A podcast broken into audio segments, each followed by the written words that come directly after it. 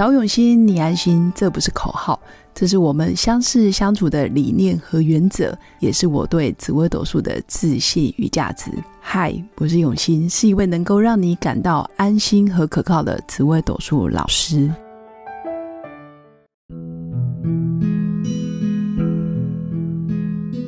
Hello，各位永新紫微斗数的新粉们，大家好。这一集来跟大家聊聊，从紫微斗数命盘里面。可以看出我的升官发财的运势好不好？那我也常常想要问新粉们，就是命盘限制了你的发展，还是你自己让自己活得很辛苦？会讲这个主题，是因为刚好今天有个新粉问我，哎，老师，你帮我看看今年的流年运势跟明年的流年运势，哪一年比较有升官的几率？你觉得哪一年我再来准备考试比较容易啊顺利？但后来我帮他看了一下，其实今年跟明年都算不错。但是我突然觉得，我不想要去暗示别人的命运，我也不想要直接给一个标准答案。这大概是我比较奇怪的地方。原因是我跟这位新粉其实蛮熟的，然后也认识很多年。我直接问他说：“那你自己的想法是什么？你想要今年考还是明年考？”他就说。嗯，评估判断的结果，他觉得明年的运好像比较好，今年没那么好。那我就跟他说：“你的生命是要等到明年才要开始努力，还是现在就想努力呢？你是想要让生命一点一点的流逝，然后今年就这样过了，还是明年哎运势比较好，然后我再来开始准备升官发财的考试？你觉得这样子合理吗？其实严格来说，常常会有很多新粉。”尤其是很懂命理的人，或者是学习紫微斗数很多年的同学或者是学生，其实都有这种现象，就是哎，我看看我的命盘来决定，我现在是要勤劳还是懒惰。很多人会照着命盘来决定自己的行为。那也有很多人真的是命理产业的人，或者是命理老师，很喜欢动不动就要看命盘。动不动就想抽牌卡，动不动就想要占卜，动不动就想要呃先看看自己的八字好不好啊，等等，再来决定我要不要冒个险，或者是我想不想要去努力。但实际上这些做法，说真的，都会变成依赖命盘，或者是依赖你自己的出生年月日时辰，感觉好像运好，我就多做一点。运不好，我就懒惰一点，甚至告诉自己，我就是因为运不好，我就是因为命不好，所以我现在就没办法发财，我就是没办法赚钱，我就找不到工作，所以难怪我现在会失恋，或者是没办法结婚等等。那这样子下去的结果，其实真的就是宿命论。换个角度想，与其这样，倒不如不要知道自己的命盘，不要知道自己的命运，甚至还会活得比较自在，或者是比较积极一点。很多人久而久之就把命盘变成一个框架，变成一个自我逃避或是自我催眠，自己合理化自己的命运。所以我今天才会跟新粉说，到底是命盘上面的凶星限制了你的发展，让你没办法升官发财，让你没办法事业梦想各方面都可以大幅度的成长，还是你自己限制了你自己？你的个性、你的能力其实不差，但是就因为你看了命盘，然后就决定要退缩。这样子的想法是不是也一直在你生活中不断的去反复发生？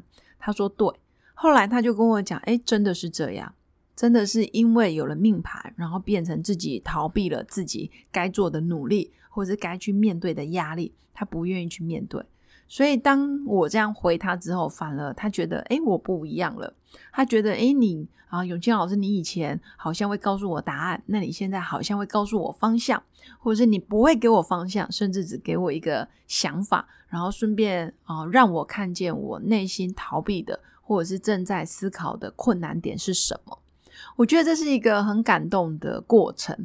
简单来说，命运从来就不是掌握在命盘或者是一个命理老师的嘴里，或者是在一张纸上就可以看出你人生所有的美好，或者是人生所有的运势，而是你要一步一脚印，自己愿意去面对，然后要有意识的拿回人生的主导权。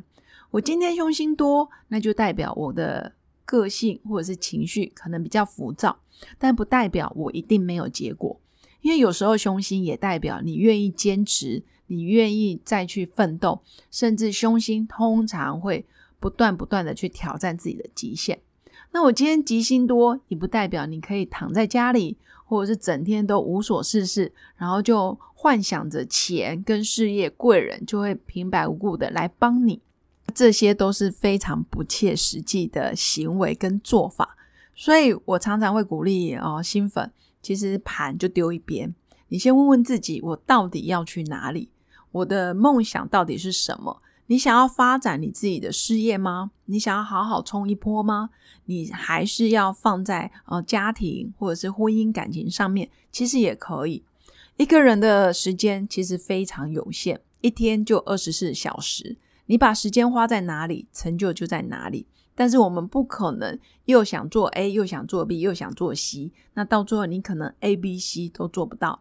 但如果你非常清楚，我从现在我要到嗯，可能年底我要奋斗的目标，可能是在家庭，可能是在事业，那你可以有一个轻重缓急的安排，然后让自己更明确的知道我下一步要做什么，而不是绑手绑脚，凡事都要问过命盘，然后都要借由呃命理。都要借由这些看不到的东西，才有办法做决定。关键都在你自己，你想要去哪里？你想要过什么样的人生？所以我才会问：命盘限制你的发展，还是自己限制了自己？这个非常重要。举例，假设你今年的运真的走得非常好，然后看到一些适合结婚生子，或者是适合走入婚姻的星象，但是你一天到晚都不愿意去面对人群，去认识新朋友。其实这些运势都不可能发生，关键还是在于命宫的主人，你到底有没有采取行动？你愿不愿意冒个险？然后愿不愿意给自己一个不同的框架？有一句话叫做“走旧的路，看不见新的风景”。所以，当你的运势不断的重复、反复一样的运，那其实你也可以思考，你的行为模式是不是已经固化了、僵化了？很多东西你不想要跳脱传统。或者是跳脱既有的安全，或者是比较舒适的一个做法，导致自己的结果就一直重复发生。所以这一集的内容真的要很谢谢我这一位多年的新粉，然后也让我看见哦，原来很多人过度依赖命理老师、依赖命理，或者是依赖八字，然后什么牌卡等等，其实它都是辅助的工具，它真的没办法取代你的大脑。你的大脑才是真正命运的掌舵者。其实命盘就在你的大脑里面。如果你不喜欢你的命运，你觉得你现在过的人生非常的困难重重，那你就有意识的去改变你大脑的想法跟信念，那自然而然你就可以跳脱命盘。以上是我今天要跟大家分享的，到底是命盘限制了你，还是你让自己活得非常的辛苦，非常的困难重重？这真的要好好问问自己。最后，如果你喜欢我的节目，请记得按赞加订阅，也可以赞助一杯咖啡的钱，让我持续创作更多的内容。那祝福我的新粉有个美好而平静的一天，我们下次见，拜拜。我是刘永新紫微斗数老师，十四年来在两岸三地授课超过五千小时，看盘论命超过两万人次，坚信要先知命才能造运，让自己成为命运的掌舵者。我自己从单身到结婚，到成为两个儿子的妈妈，身为女人也最懂女人。想了解你的感情和婚姻的运势吗？欢迎预约我的一对一咨询论命，让我陪伴你在感情和婚姻的路上找到人生的定海神针。找永熙，你安心。